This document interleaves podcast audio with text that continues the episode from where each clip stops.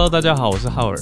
Hello，大家好，我是小鹿。今天是二月七号，星期一。你现在收听的是全球串联早安新闻 Podcast 版本。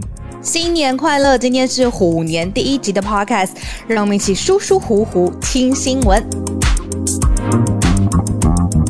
昨天后来不小心追剧追的有点晚，那也不是不是剧啦，应该说就是从你的直播知道了一部很精彩的 True Crime Documentary，它算是真实犯罪纪录片嘛。然后小鹿就有推荐三部片，其中就讲到了这一部蛮新才刚上架的 Netflix 纪录片，叫做 The Tinder Swindler，呃，叫中文翻成 Tinder 大骗徒，囚徒的徒。嗯，那里面讲到的就是骗徒啊，就是一个骗子，他怎么用感情诈骗，而且嗯是真真实实在我们眼前上演。我觉得最恐怖的是，通常纪录片不是在讲的是已经一阵子的事情吗？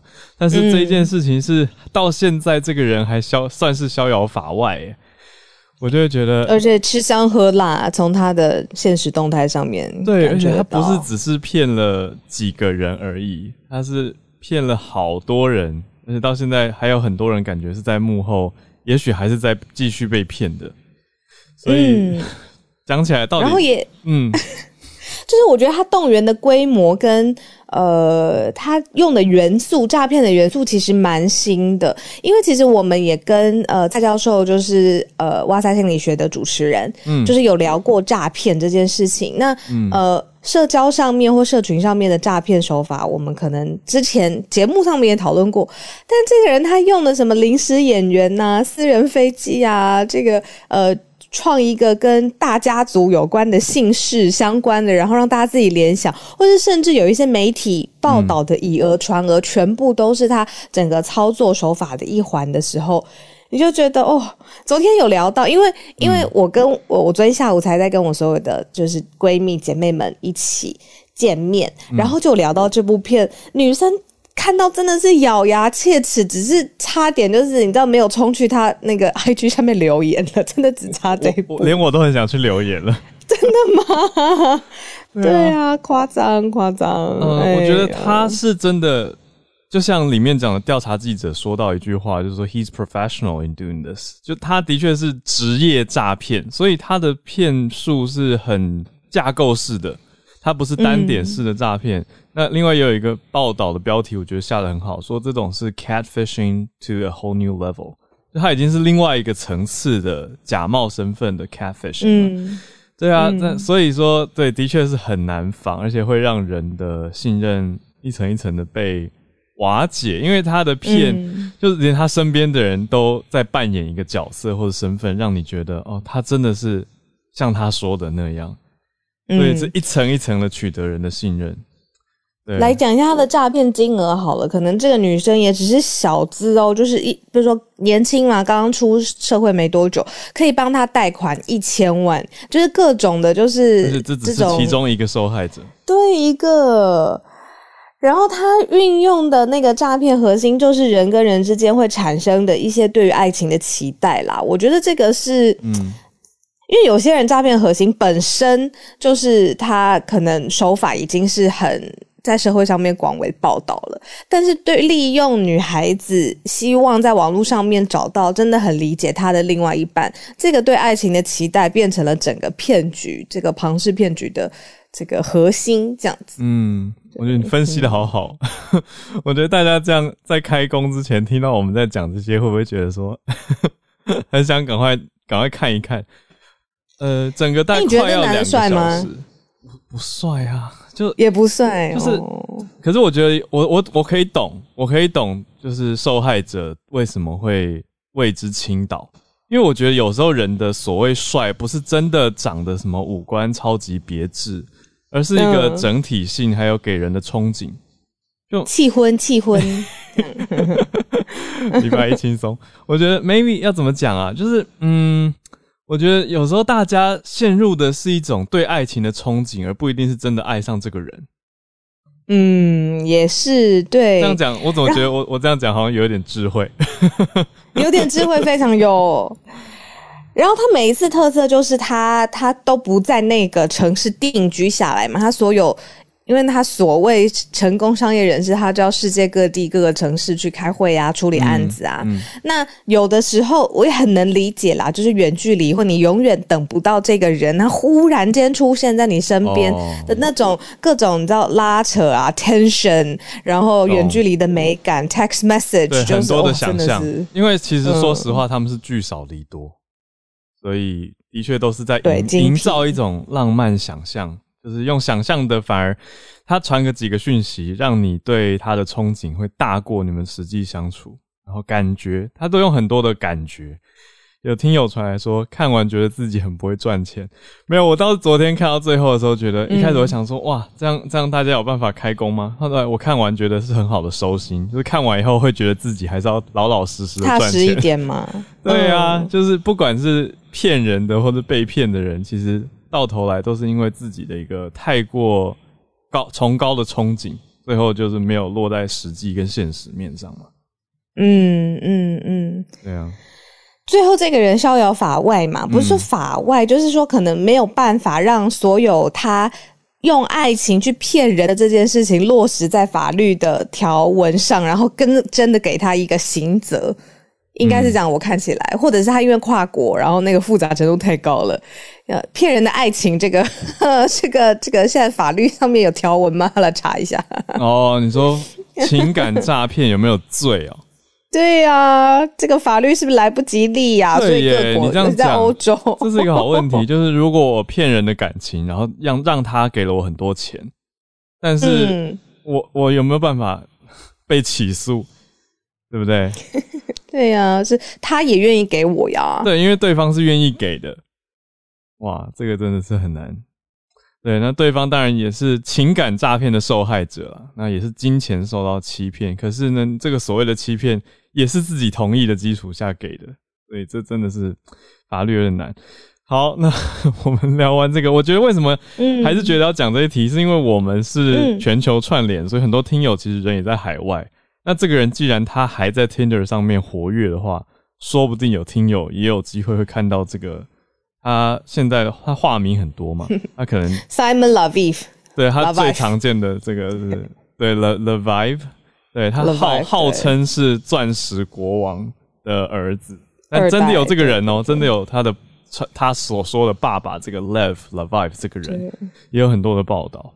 那有一个关键大报道是互动式的，是嗯，北欧很大的媒体叫做 VG，在三年前就已经发了，可是你看到现在经过了三年之后，他还是在继续骗人哦，对，而且还非常的高调，在 Instagram 上继续炫富这些他从别人诈骗来的钱，会让人觉得。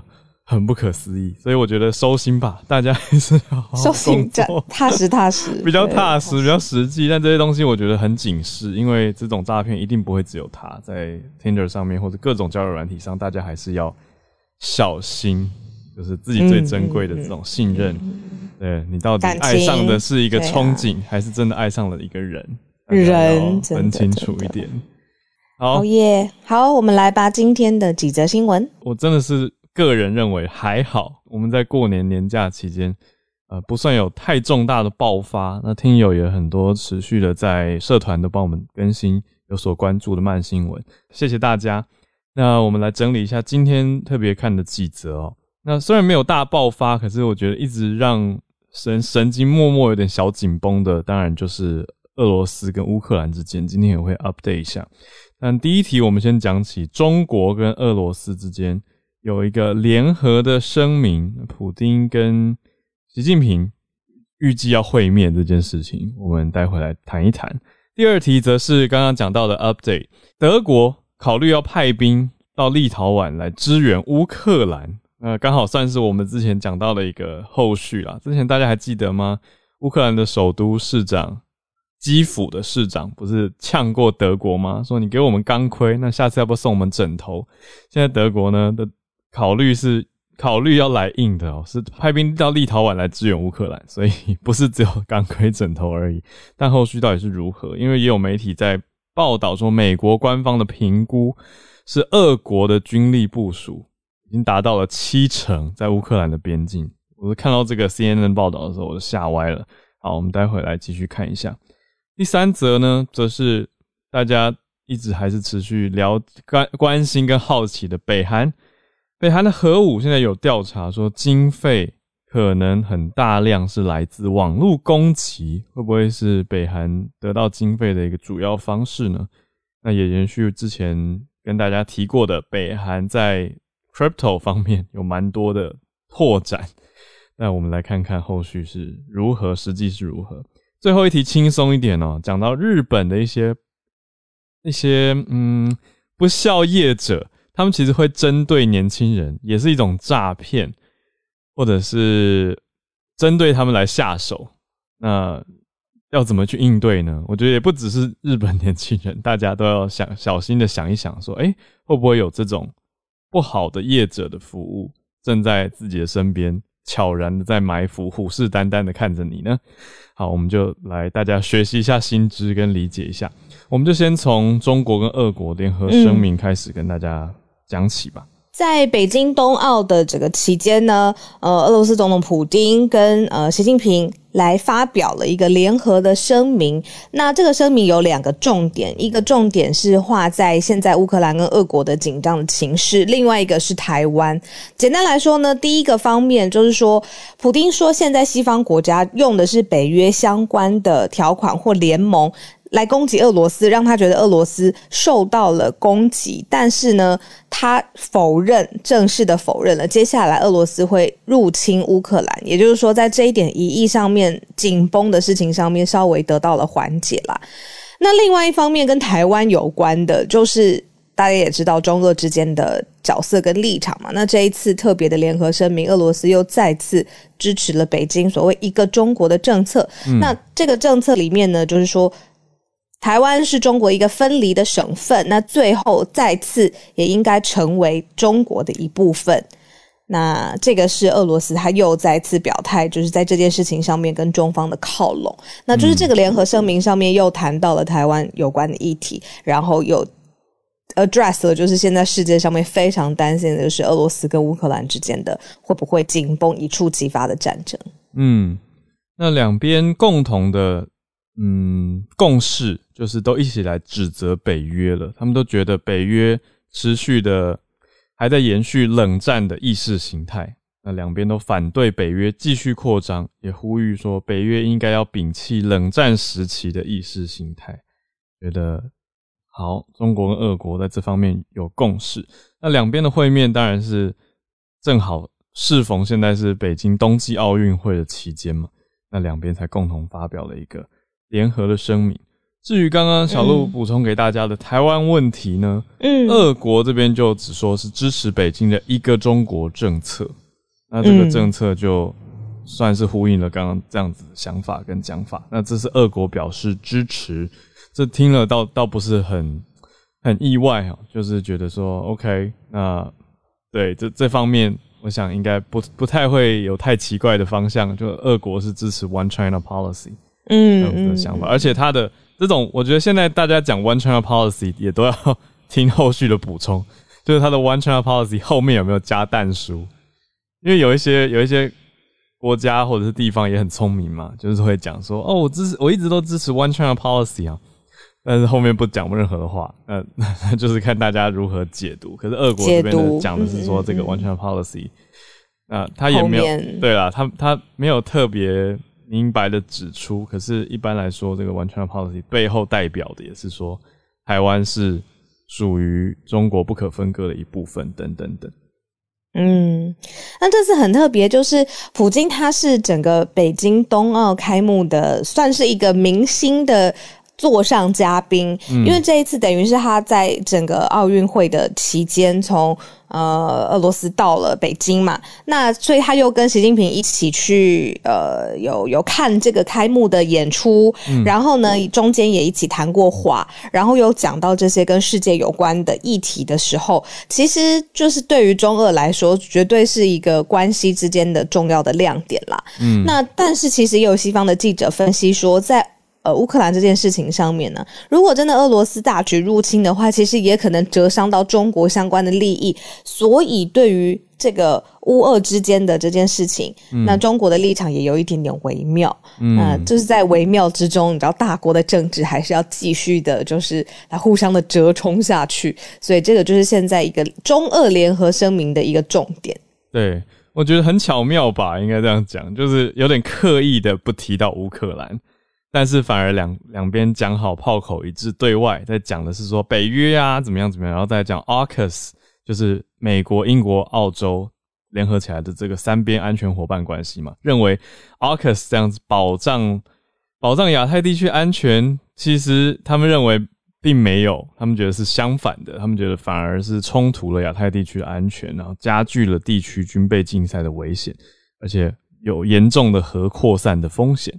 那另外呢，补充一下，俄国这里讲的 One China Policy 后面是有弹书的，是有讲说他们承认台湾是中国领土不可分割的一部分，反对任何形式的台独，这是俄国在共同联合声明里面的，也是其中一大重点。好，那虽然双方这样子，呃，好像已经做出了在乌俄的问题上面做出了一些清晰的，接下来态势上面可以预测的，但是呢，其实现在俄罗斯跟乌克兰边界部署兵力的部分，这个紧张感呢，还有来自于各国其他各国的。呃，增援，例如说德国的国防部，他就表示说，他目前要考虑派增部队，真的是实体的部队了，不只是在送头盔了，然后要前往立陶宛。嗯，那呃，这个就是一个增援，意思就是说，正在跟立陶宛讨论说，可不可以找出这种实际上面派兵增援的方法。那现在俄俄国虽然否认计划入侵，但是呢，同时俄国在乌克兰边境部署的十万兵力也没有撤掉，所以呢，就是各种你知道引发，比如说美军也派了三千名的部队在北约，还有欧洲东部的成员波兰还有罗马尼亚都有这个美军的部署。那现在德国也在考虑把这个军队送到立陶宛。嗯，那。过过去两天的外电呢，指出说，美国的两位官员对外宣称，当然是不具名的官员了。他们是告诉路透社的，他们是说，俄国已经部署了七成全面入侵乌克兰需要的战力，这些军力已经部署到乌克兰的边境了。就是透过美国这个所谓政府官员的情资，的确听起来会让人觉得，那那你这样一直都准备好，然后又对外说没有要打，到底是什么意思？那俄国到底什么时候要开火？听起来真的是一触即发。那根据这两位知情的官员，他们是说，预计在二月十五号的前后会达到高峰，就是双双方冲突的高峰。二月十五号不就是在一个礼拜了吗？今天已经二月七号了嘛，所以两边可能会有地面战，那情况可能会持续紧张到三月底，是一个半月的持久战。所以现在大家真的是持续的在看哦，那两边也都还在。拉扯跟部署，就像小鹿刚刚讲到的，你看周边的德国也在蠢蠢欲动，好像会有所呼应。但是美国的官员这边是没有提出太明确的后续，讲到说美国政府到底会如何。那只说他们评估下来，俄国如果要入侵到乌克兰的首都 Kiev 基辅的话。会在几天之内就有能力完成，但是当然，我们现在讲的还是比较紧张的是乌东啊，就是乌克兰东部直接靠近俄国的地方，啊，也有可能会有很严重的伤亡，所以这是大家比较担心的。那另外也有可能会让欧洲多了很多的流离失所的人，这是美国分析起来比较担心的地方。所以我们就接下来这个礼拜继续的关注乌俄之间的情况，那大家也在。一起来了解一下这件事情，我觉得也是一个，啊，有点像刚刚那个 Tinder 大片图，会让人想到说，就在我们眼前上演呢。好，就是这样子，国际之间国界的侵略，或者是在全世界的面前，对，正在眼前发生当中，这种感觉。好，我们就持续关注。好的，讲到是联合国的调查报告解析北韩。北韩在做什么呢？北韩持续的发展核子跟飞弹的计划嘛。那主要的经费，政府的财政经费来源到底是什么？大家知道北韩的收入情况，你说这几年不太可能用观光了，那应应该说受到了很大的影响啦。那嗯，到底是什么呢？北韩这呃，联合国的调查是网络攻击是主要的收入来源，我觉得这是让大家还蛮蛮意外的吧。好多赚钱的新方法。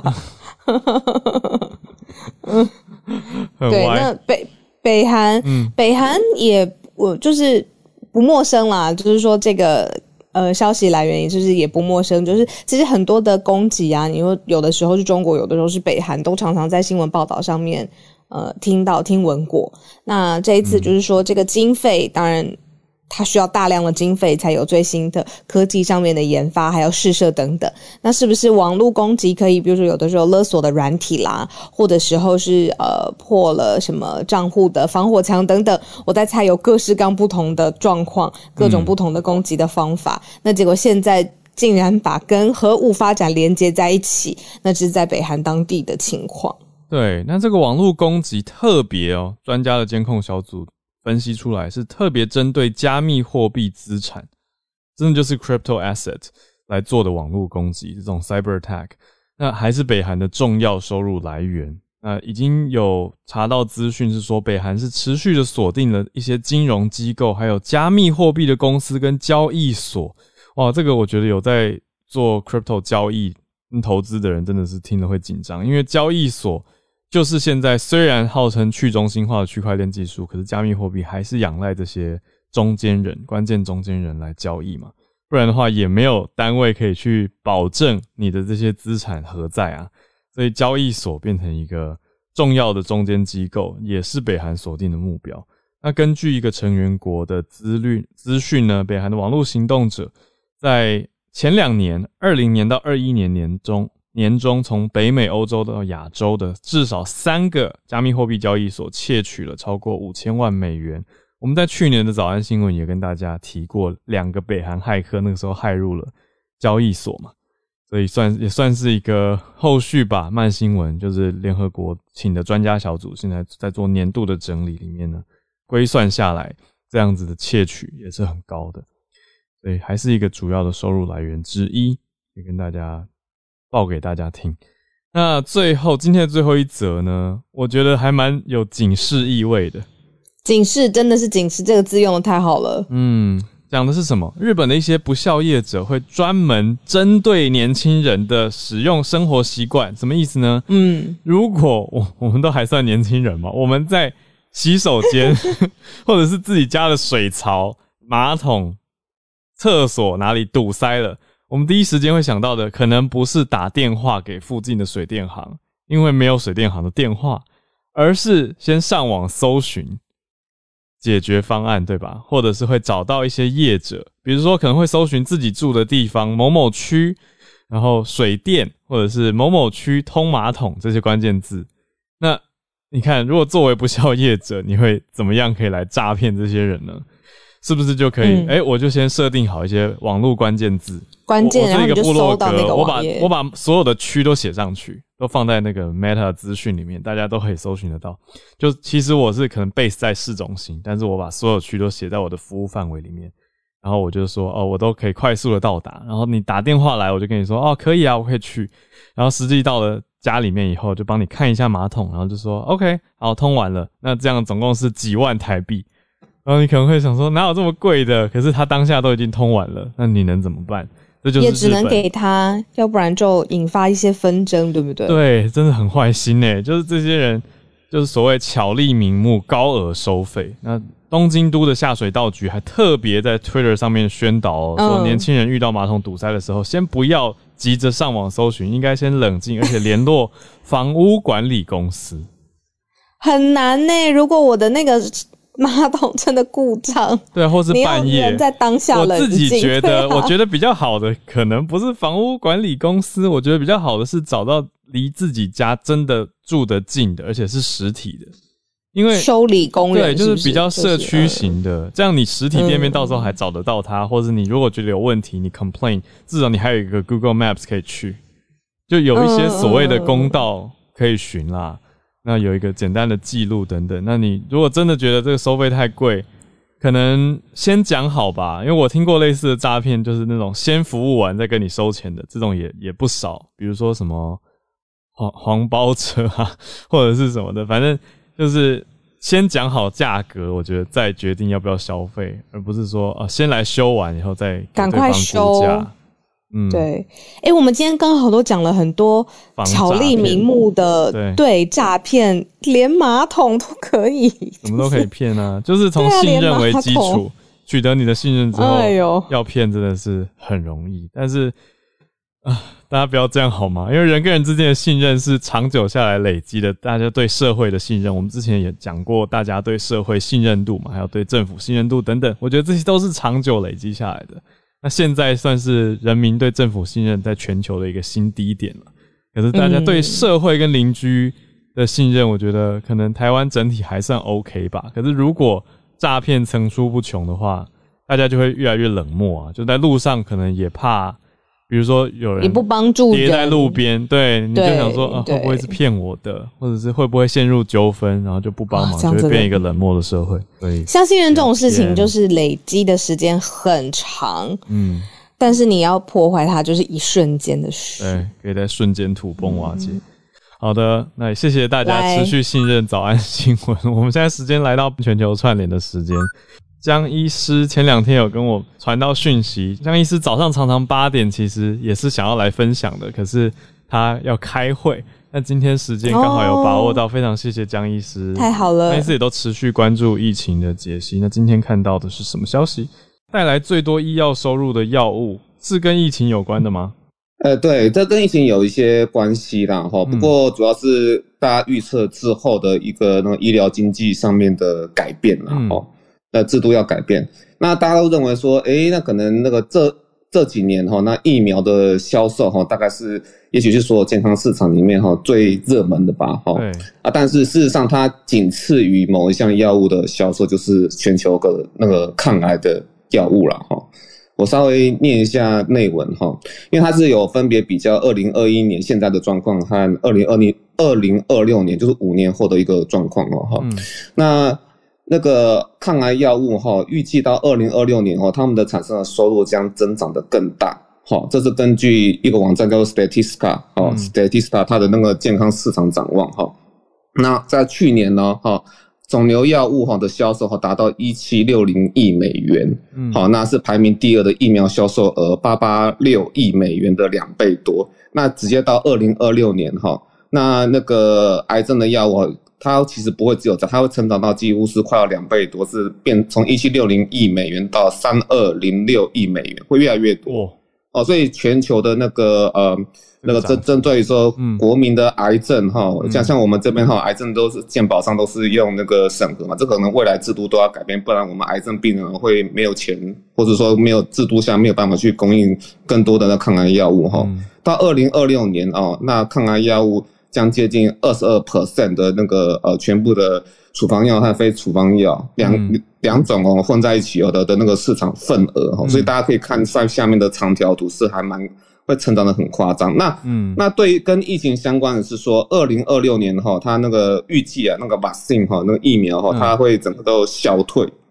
好，它它会它它会整个消退，然后取而代之的话，可能深色那一条是二零二六年哈，那样的把性的那个市场的份额会消消消退，然后变成说是那个那个我们风风湿免疫科啊，那个免疫治疗药物，像是类固醇，或是说那些关节炎的那个生物制剂啊，immunosuppressant 哦，它会反而会变成第二位这样子，这是一个未来医疗经济的趋势。那带给大家的一个讯息就是说，未来每个癌症。哦，他癌症的那个患者哈，他的成本将将会超过这个十万美元，嗯，啊，hundred ten thousand US dollar 哈，那所以就是说哈，那未来哈这些。呃，因为它研发哈，或是因为说因为 sales 它因为抢抢手，那对药物收取溢价哈，那未来每个国家哈，针对于说癌症哈，可能还是要做一些制度上的改变，才能够加惠的国内的一些常见的癌症患者这样子，大概是这样。意思我以为时间越长，应该成本会越来越下降，可是就像您刚提到的，可能药厂为了商业上的考量，它会做一定的高需求就提高溢价。所以说，这个也会是一个问题，对不对？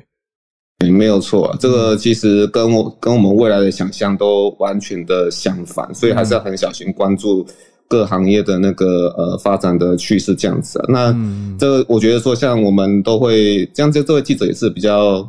左派了哈，他们是 data journalist，那他们也是是警告，就就就就是说哈，我们每个国家嘛，因为我们台湾是健保，然后做一个那个药物的审核，嗯，好，那但是未来对癌症还能够继续这样做吗？我们有那个台癌台癌基金会，就是探讨这样的议题，是。他们未来就是估计说。呃，未来可能又不能完全靠健保包山包海，那未来还是要由那个另外一部分和政府规划，或者是民间企业一起来规划，共同组成的基金来支付台湾的癌症患者的的未来的那个呃抗癌药物支付的使用这样子。对啊，因为这个需要支付的成本如果逐渐提高的话，我们如果继续健保系统这样子，可能会需要做出一些调整，不然的话成本结构会有一些问题。哇，这个是很前瞻也很重要的一个观察趋势。谢谢蒋医师今天带来这则消息的分享。再连线到温哥华的信奇老师。我今天想要带来的是，嗯，渥太华是加拿大的首都。那它从上个周末到现在这个周末，两个连续两个周末，嗯，都一直在嗯首都的，就是国会前，就会有很多很多的人聚集聚集在那里做抗议。那这一群卡车司机，他们称自己叫做嗯自由大使。Freedom Convoy，所以你要是去推特找 Freedom Convoy，可以看到很多很多的推文哦。那他们这些人原本是上来要抗议，他们啊加拿大政府规定，就是说你要是从美国开卡车过来，嗯，加拿大的话，你要是没有打完两针。打完你的疫苗的话，你就必须要被隔离十四天。那对卡车司机而言，而言他们其实只是来送货的。如果要隔离十四天，基本上就不等于说你就不用工作了。嗯，所以他们抗议加拿大政府的这个政策呢，他们就开着自己的卡车，然后也有其他的人，就是反打疫苗的人士，也是就是跟着一起来。那从高空上来看，就是渥太华这整个首。都的市中心呢，首都附近常常就是拉这些卡车的这些喇叭，嗯，所以造成很大的噪音、很大的混乱，还会去就是医院附近会去 heckle，我不知道 heckle 怎么样翻译，好，我要帮忙一下，去 heckle 这些医卫人员，就是跟他们讲说他们。他们就是觉得他们不相信科学等等的，所以今天下午，嗯，渥太华的下午就是大概五个小时以前，渥太华的市长就宣告说，他整个城市进入了紧急状态 （state of emergency）。嗯，嗯，希望就是开始，嗯，他们其实已经开了四百多张罚单了，然后也有将近一百人被开始就是被法院在做一些检查的。嗯，程序下，那有一些人受伤，然后他们有在 GoFundMe，嗯，去去去募款，结果他们募到了一千万，可是 GoFundMe 判断这个 Freedom Convoy 他们所进正在进行的这些活动是，嗯，跟暴力比较接近的，所以他们不会把这一千万给这个 Freedom Convoy。所以我们就，嗯，其实对整个加拿大而言，非常的影响蛮大的，因为各个大城市在这个周末都也开始看得到这些卡车司机。嗯，今天早上有一张相片，其实是蛮触目惊心的。有一个居民，当地当地的居民，他就直接躺在马路中间。不准卡车开过，嗯，然后也有脚踏车骑士去阻挡一些，他们就不希望这些卡车进来去阻扰他们的一般的生活，嗯，所以我想说，嗯，我不晓得接下来会不会有警民的警民之间的肢体抗争。那大家其实开始想，这个让我们联想到去，嗯，应该是去年嘛，去年在美国的这个一月六号的 insurrection，对。所以啊，就是一年前的事。对，以上就是我从加拿大的报道。嗯，谢谢，谢谢信奇老师。这个 Freedom Convoy 我去看到，那 Hackle 作为动词，他们是乱乱砍吗？可能是吧，就有一点 hassle，也有一点就是反正就是让人对骚扰骚扰。嗯嗯嗯。哦，对，所以还是会有一点可以理解他们的不满，但是它同时也成为了一个问题。谢谢信奇老师。再继续连线到美国的科罗拉多州的 Arthur。今天跟大家分享的一个消息是 CNN 报道，就说关于呃美国工人的一个消息，他就说美国现在迫切需要啊技术工人，就是 skill workers。培育这些 skill worker 最主要的地方就是所谓的他们的 community college，就社区大学。社区大学，嗯，对。那这些社区大学现在正遇到的就是严重的资金不足，原因就是因为。通常这些社区大学除了拿了 state 或 federal 的的 funding，就是说这些呃给他的补助之外，那最重要就是根据学生的的那个学费。那在 pandemic 这段期间呢，实际上啊这些学生的那个入学是下降的。嗯，他说大概在从二零一九到二零二一年间。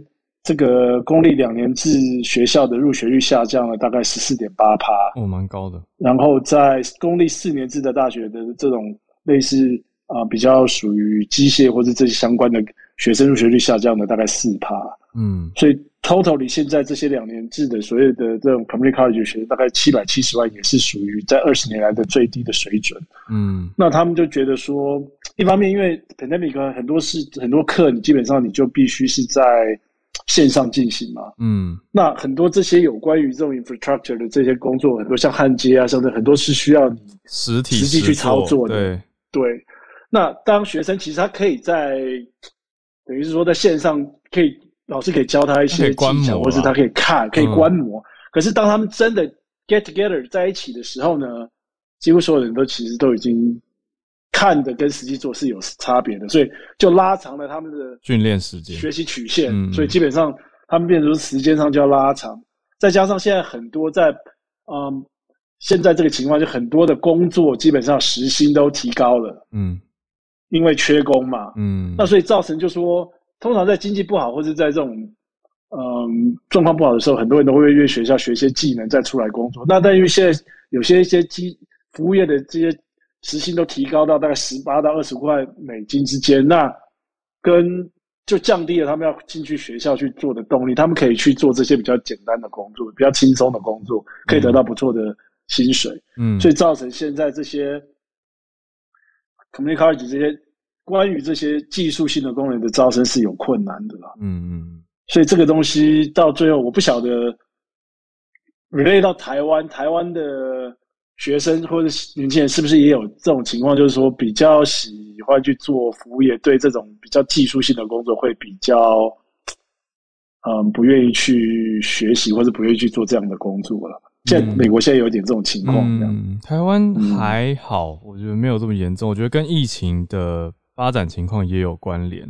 嗯，对。可是技术类的话，我觉得目前还算是抢手的。可是。业产业界就像我们之前探讨过的嘛，还是普遍会觉得有一点缺人才，就是现在业业界也必须要寄出更高的薪水，才能够找到吸引大家理想中的人才。嗯，可是我觉得 point 是说缺人，嗯，跟有人有这个有没人愿意进入这个行业，这两个好像有个 gap。哦，就说缺人是因为发展上我要扩张，所以缺人，还是因为我实际上找不到人呢？嗯，就是因为人人不愿意进去这个行业，嗯，所以造成我找不到人。所以现在现在这个美国现在情况是，人不愿意进去这个行业，所以缺人，有点这个情况。这个不太一样，对啊。台湾这边的话，我觉得一直以来会让大家比较在关注的是一些偏向传产啦，就比如说你说呃维修啊、汽车修理啊，或者是一些传统手工艺这些，比较会担心失传或缺人的问题。对，那反而反而是一般的技职类科倒是没有没有看到招生不足的问题。那私校的招生倒是还是竞争很激烈的，但公立学校普遍没有没有太大招生问题。技职类科啊，是，对，好是好，谢谢谢谢 Arthur。我们这边平衡一下，在芭比分享之前，就是浩尔，我们刚才有说。女生很容易爱上爱情的憧憬这件事情，那我们性别上面没有做到平衡，因为这件事情也不是只有特别讲来给女生听的，就是男生也有可能，所以各方面。我可以补充一个啊，我之前跟我不我不知道这样是不是听起来很坏，可是我要补充一下，不好意思，两位就是芭比跟叶老师，稍等，我讲一下这个我觉得蛮重要的平衡哦。就是我跟我们团队的伙伴有一次过年，应该是放假期间吧，不是过年，就放假期间就打了一个赌，然后好玩，我们就用团队里面女生的照片，我去开了一个假 profile 在 Tinder 上面，然后非常的受欢迎，就是因为用女生的照片，那瞬间就得到超级多赞。然后我们当时团队里面就在讲嘛，就是说用男生照片跟用女生照片开。一个完全全新陌生的 profile 会得到的反应是不同的，然后我们实测下来真的不太一样，所以你看我我是我我开的哦，但是我我在上面是一个叫做 Emily 的女生，然后用的是我们团队的的伙伴的照片，然后马上就可以瞬间得到一堆私讯跟关注，我就觉得哦也蛮可怕的，就如果我在 If I'm catfishing。对，那完全也是可以骗到很多人的憧憬，就很坏啊。可是我们当然赶快就把这个账号砍掉了，因为就觉得是 OK，实验跟讨论已经完成了就好了，不会拿来做坏事。可是如果有心人士要继续骗下去的话，我觉得完全是很有可能会看到什么什么工程师，这样又刻板印象了。好，就任何职业的人可能都会付出大笔的金额，然后最后发现是一场空。所以我觉得他不只是性别啦，就是小鹿是女生嘛，所以用女生的观点。讲，我觉得没有太太失衡吧，应该还好。好，补充完毕。刚才刚 刚才网友他写进来的意思就是说，有可能受害方是男方啦，有可能本来就是啊，对，都有可能。对对对对，他就说这不是只有女生的专利啊，我们平衡一下。对啊，对啊，嗯嗯，一直都是如此。所以我觉得小鹿没有那个意思，大家不要太紧张哈。好，那再来，我们继续连线到芭比。芭比今天看的是健康相关的。一个很有趣的，跟抱抱有关。嗯，这个是它不是一个香新闻平台，这是香港一个关注身心健康的医护跟记者们他们共同经营的 FB 粉丝专业。嗯，那他们就是平常搜集资讯之后，会有做一些图文整理，然后这个是关于拥抱的五大好处。那当中提到，除了我们可以直直觉就是了解的表达情感生理需求之外，还有比较专业的研究分析，就是能使大脑产生呃分泌催产素。然后同同时降低皮质醇来预防心脏疾病。然后文中文章当中他有提到，就是美国的知名家庭治疗师维吉尼亚萨提尔，他是第一代的家医师，嗯，然后呃也是家庭治疗史上就是很重要领导人物的先驱人物这样子。那他领先的程度已经被誉为是家庭治疗的哥伦布。那他就曾经表示说，我们每天需要抱抱四次才能生存，然后抱抱八次才可以维护身心健康。而且要抱抱十二次才可以成长，然后这个也其实有做相关的研究，是匹兹堡卡内基大学的心理学系，他们也曾经进行就是四百多名受试者研究，呃，测验关于拥抱跟离病的风险。那结果发现，获得就是呃比较多支持跟拥抱的人不太会生病，嗯，即使生病了，他的症状也会比较轻微。然后用这个研究测试的结果当成抱抱可以提升免疫力的佐证，这样。然后我觉得在这疫情期间，感觉非常需要而且实用。嗯，有兴趣的朋友可以搜寻 FB 或是 Instagram 的关键字“健康医疗”，聊天的聊，嗯来观看关呃整理抱抱的五大好处。嗯，以上跟大家分享。谢谢芭比，呃，很重要，大家多抱抱身边亲爱的家人朋友。好，那我们再连线到叶老师。嗯，今天跟大家分享两个比较啊有意思的新闻，一个是就是。在那个韩国哈，韩国他们那个有一个那个讨债的，那个有一个讨债的集团呢，他们讨债的方法是逼人家吃很辣的东西，那其中也包括这个呃，在台湾也很有名的，就是很辣的这个所谓的辣鸡泡面，我的小孩也有吃过，嗯，我。查了一下，因为事实上在台湾，我目前看到的，因为那是荤的，我不能吃。但是在台湾目前看到的是四种口味，嗯，就是黑的是经典版，然后红色包装的是比黑的还要辣，嗯，两倍辣，然后那个黄色的是 cheese 口味的，嗯，然后那个粉红色是比较不辣的，嗯。那那个我的小孩一开始的时候买了黄色的，因为那个黄色的上面没有那只鸡，他们想说可能比较不辣，嗯，结果辣的受不了，后来上网去查了一下，才才知道说原来粉红色的是比较不辣的，但是买了粉红色的以后还是觉得很辣。那我就没有办法想象那个红色就是所谓的两倍辣到底是有多辣。嗯，那那个当然就是说那个新闻，事实上后来有网友跟我讲说，他那个他吃的时候得那个配牛奶。那顺便跟大家讲哦，就是那个辣哈辣那个所谓的辣椒素呢，它其实是脂溶性的物质。所以，如果吃到很辣的东西的话，喝冰水是没有用的，因为它不会把那个它不是水溶，呃，嗯，它不会把那个辣椒素就是冲走。要像那位网友说的，喝牛奶啦，或者是吃点冰淇淋，就是有脂肪的东西呢，才能够把那个。辣把它那个从舌头上面，这好重要。对，有有脂肪，这好 重要，非常重要。嗯嗯，对。那另外一个新闻是土耳其哈，土耳其就是土耳其人其实很爱喝茶。我在。我在那个大学教的课里面呢，嗯，有一节课讲到茶叶，那那个时候我就注意到说，土耳其人很爱喝茶，嗯，那他们其实已经不晓得连续多少年哈，都是全世界最爱喝茶的国家，嗯，今天看到的新闻是，二零二零年呢，平均每一位土耳其人要喝掉四公斤的茶叶，前一年是三点五公斤，越喝越多，那那个新。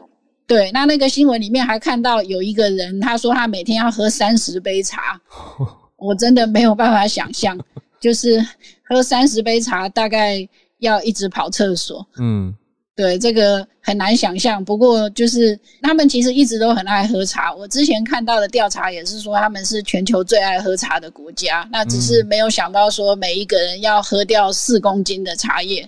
那他们生产的茶叶，他们自己有生产茶叶，但是自己喝还不够，还得进口。嗯，哎，哎，那这个就是这两个新闻跟大家分享。嗯，还有那个，哎，谢谢大家，谢谢老师。韩国的谢谢老师，讨债集团竟然用辣来逼人。那另外土耳其是很爱喝茶，我觉得很有趣。但我还没有去过土耳其，有有机会的话再去观察一下当地的文化。我会想到的是。北非之前去摩洛哥，他们很爱喝茶。可是我一开始就想说，哎，茶很好啊。可是后来越喝越发现，他们加超级多糖。我不知道土耳其是不是是类似的情况，所以我后来就不敢喝太多，就觉得哦太甜了，嗯，那个糖分太高了。所以我不太确定，因为毕竟土耳其是在高原上，就跟北非它是比较沙漠的地方，还是不太一样的这种气候环境。所以比较了解的听友，欢迎补充给我 我自己个人的好奇。也谢谢叶老师带来这两个。叶老师新年快乐！对啊，新年快乐！嗯，好，需要孔医师的时间跟声音，还有理性的声音。对，因为过年期间有一次，我记得下午的时候记者会忽然就开了。对。然后那一天，呃，数字上，然后说疫情有最新的发展。嗯。可是我觉得好像大家在过年的时候好像没有特别的讨论太多，是不是？来听听孔医师的想法。对啊，医师怎么看？小鹿刚刚说的是，因为我们过年期间，嗯啊，指挥中心也休息。对，那本来就是星期五吧？诶，五还是六？五，星期五就休息够了，然后回来开第一次记者会吧。嗯，然后后来有一天比较多，应该是星期六。嗯。四十四十例吧，哎，等等一下，星期几我已经忘了。好，有一天忽然数字上变四十例，嗯，然后大大家有点担心哈。可是你仔细去看那个数字，就会觉得不需要担心，因为它正好是碰到我们桃园那一个不是有一个特区，嗯，那很多那那涉及几百几千人嘛，我忘记是多少人了。嗯，那很多人同时在那一天。十四天居隔期满，嗯，期满前要做一次 PCR 了哦，所以他抓到了一堆无症状感染者，呃，所以其实他都是已经在框列在居家隔离，或是呃呃，不知道在家里，反正就是都是已经在框列范围中，不是在社区抓到的。然后呢，这过年整个期间哦，我们台面上的数字，除了那天之外，几乎每天都是十几例。你仔细去看，因为现在的那个公布都会在右下角有一个小数字，告诉你多少是在居隔中抓到的。所以居隔中已经框列住的人，在出现阳性或是阴转阳这种，其实都不需要太担心，因为他他已经从社区隔离开了。那所以我每天在盯的几乎都是你有没有什么新的案例跑出来哦。那在过年中几乎没有那种从从社区出来，如同过年前一前一周有层出不穷，在很多县市都有，就是根本找不到来源的。嗯，过年期间几乎没有，所以只看台面上这个数字，假如是准确的话了哦，嗯，那似乎我我。我在收尾了，嗯，没有那么值得担心的。可是，可是这是过年期间，大家不要忘记了哦。嗯，那个我我特别去查了，我们在过年的时候每天检测量有没有大幅的下降？因为其实这在很多国家都是这样嘛。你你送检的人会变少，实验室做 PCR，因为大家总要休息嘛，那个量能一定会变少哦。那我有看到我们在过年。的五天呐，从除夕开始的五天，我们量能减到大概过年之前的三分之一，大概每天是做一万件左右。那后来最近两天哦，已经要收了，最近两天又有冲上来，接近到两万件。那可是前那五天里面哦，检验大量减低的原因，我我自己觉得应该是哈。在社区的筛检，嗯，就是社区有人假如感冒发烧，嗯，呃，去就医的人，还有被检查的人，应该都是大量减少的。但当然我没有详细数字，这这是我猜的哦，嗯，因因为我看到高雄、桃园其实都还是很认真的在追这些接触者，然后这些人有症状就要去筛嘛，哦，然后框列也继续框列，还有一些小案子在继续进行嘛，所以我觉得。还剩下的每天一万人左右，大概是在做原本的这一些地方的的检验。嗯，那然后就社区的筛检是在过年期间是变少的。嗯，那另外不只是做的检查变少的问题哈，我我有跟大家讲过，过年期间因为民众的心态有可能是。我不想在过年的时候被确诊啊。对，我觉得这这这也不能太怪，因为这是人性嘛，哈，对不对？因为因为假如我就是有一点点诶，呃，喉咙痛痛的，你觉得民众会在除夕的时候说，对我要去哪里？那我要去赶快筛检，我要做快筛，我要赶快怎么样怎么样吗？嗯，呃，我觉得可能偏向比较少，民众会在这个时候希望我自己。赶快确诊出来，然后我就要去被隔离十四天。嗯，不会吧？多半的人可能不会这样，他觉得过去就过去了。嗯，那隔离了，搞不好还害全家人都被框列，都被隔离起来，那整个年都不能好好过了。那不只是这个心态，他他自己要在过年期间找到一个检查的地方，其实也相对比较困难嘛。哦，嗯，那所以我觉得我这几天开始。又开始发疫情文之后，我的第一句话就是说，我觉得过年后才是考验的开始。嗯，就是过年期间，我们看到虽然那个十几例、十几例，好像相对你觉得，哎，这波是不是又压下来了？哦，可是我觉得下这个结论还太早了。嗯，过年后，假如我们的我又开始上班了，你看，我已经看到很多公司哦，在上班前他会要求。或是什么幼儿园要开课前哈，都要求要有快筛阴性。嗯，我觉得这可能就会是一个很大的考验，会捞出一些之前确诊的人。哦，那我们社区是不是真的在这一段日子？对，在这一段日子有一定程度的社区的蛮多感染，我觉得是这一个礼拜开始会见增长。嗯，那医师我可以。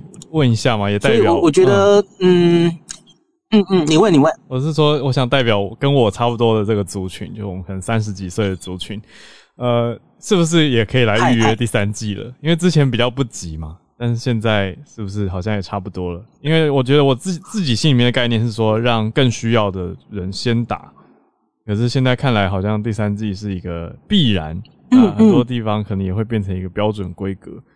所以我在想说，我我觉得是不是也要跟大家讲一下，就是打打第三季不代表说就可以取代快筛，因为它是两个不同的，哦，两个不同的概念。对，放鞭炮哦，新年。对啊，看医师怎么怎么想这第三季不能取代快筛，什么意思？就是有的人会不会心里想说，如果我打了第三季，我有证明，我是就对，我是不是就不用去这么麻烦去快筛了呢？可是是不是不不应该这样想？应该这样说，因为现在打了第三季之后，嗯，它防感染的。防你不会得到感染，还有传给别人的效力，其实都不是很好。嗯，因为最好的时候，呃，大概也只只能回到七十 percent 的保护力而已。嗯，防感染的保护力哦。嗯，然后这个到大概第十周以后，它又会慢慢往下降。那所以你刚说的这个问题哦，其实我我一直觉得年轻人。嗯，像你，你这样三四十岁的年轻人，没有任何慢性病的话，哦，其实第三季真的没有这么急。嗯，这个其实，在过年期间有一个新闻，大家也常常问我，就是有点令人困惑哈。呃，莫德纳的疫苗有有一篇动物实验，嗯，然后去做出来说，他们用，因为呃，这些公司都已经在针对奥密克戎做次世代疫苗了嘛，嗯。因为因为一定也有也有人，我那时候跟大家说，也许年轻人可以稍微等一下，因为你可能有空间可以等到四四代疫苗哦。嗯，因为因为他们 B N T 跟莫德纳都已经开始做临床试验。嗯，那可是上礼拜忽然先出来了一个动物实验。嗯，然后他就说用他们现在做出来的针对 Omicron 做的四四代疫苗，还有原本的疫苗，那打第三针之后。然后看一下效果怎么样哦。我看有一些新闻是很很乐观的说，嗯，哎，差不多，这样综合抗体没有更高，所以因此好像不需要去研发次世代疫苗了。可是我看到这个新闻，其实我我是觉得，哎，不太妙哎，因为只要针对 Omicron 做的特特异的疫苗，结果还跟现在的疫苗打出来的第三针的。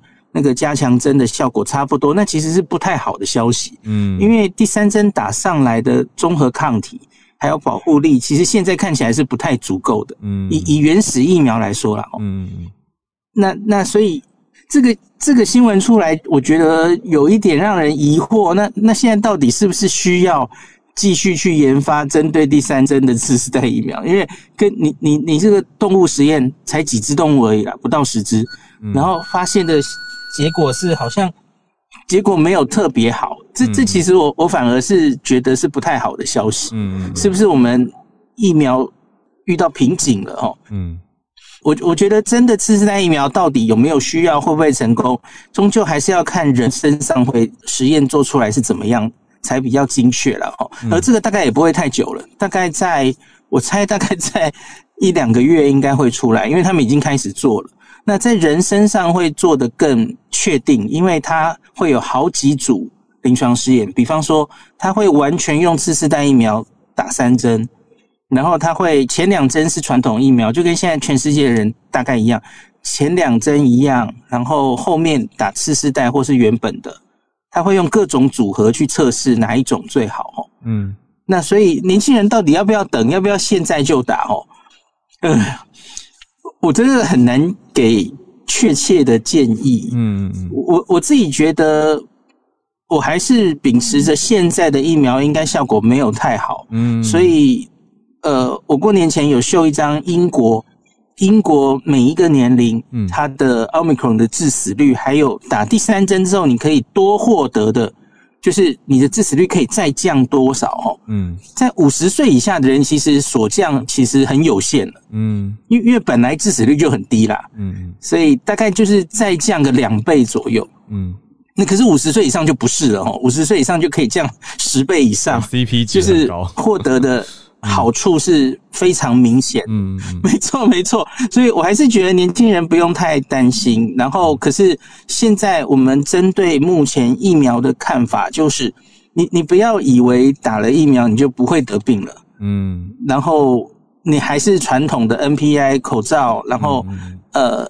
进不要太进出这种人多的场所，这些原则都你都要一起做。嗯，那其实这不是为了你自己了，我觉得现在主要就是怕传给老人家，传给脆弱的族群。对，你自己得病，其实，在欧米克的时候，尤其是你打了两剂以上的疫苗，应该几乎都是轻症，不用太担心这样子。嗯嗯，保护家中长者。所以所以我觉得应该不需要，嗯，那你要你要去预约，我觉得也我也不反对了。假如我们疫苗很充足的话，因为好像最近莫德纳跟 B N T 都有再进来，嗯嗯，可打可不打。你要我一定建议的话，我觉得你可以跟第二季至少离多久？不好意思，我们今天至少离嗯，六个月。我觉得可以至少到六个月。那我做这个推荐的原因是因为，对，因为欧在英国的资料看起来，那个防住院、防重症的保护力，它在第二季之后至少可以维持六个月，差不多。嗯嗯嗯，好的，理解，感谢医师。所以，所以我觉得年轻人可以抓六个月，不用急着三四个月就去打这样子。好，好。我放心了，但还是继续做好防疫的措施。谢谢医师啊，不用太担心。好，感谢。那我们今天的连线也差不多就到这边啊，非常谢谢医师，谢谢大家一起来开工，展开虎年的第一个工作日、上班日，祝大家一切顺利、平安、健康啊，一整年都顺顺的，我们就一起来度过吧。那也让这希望疫情赶快赶快驱散。那一切都比较顺利，比较好，谢谢大家。那明天早上八点，我们就继续跟大家串联在一起喽。大家拜拜。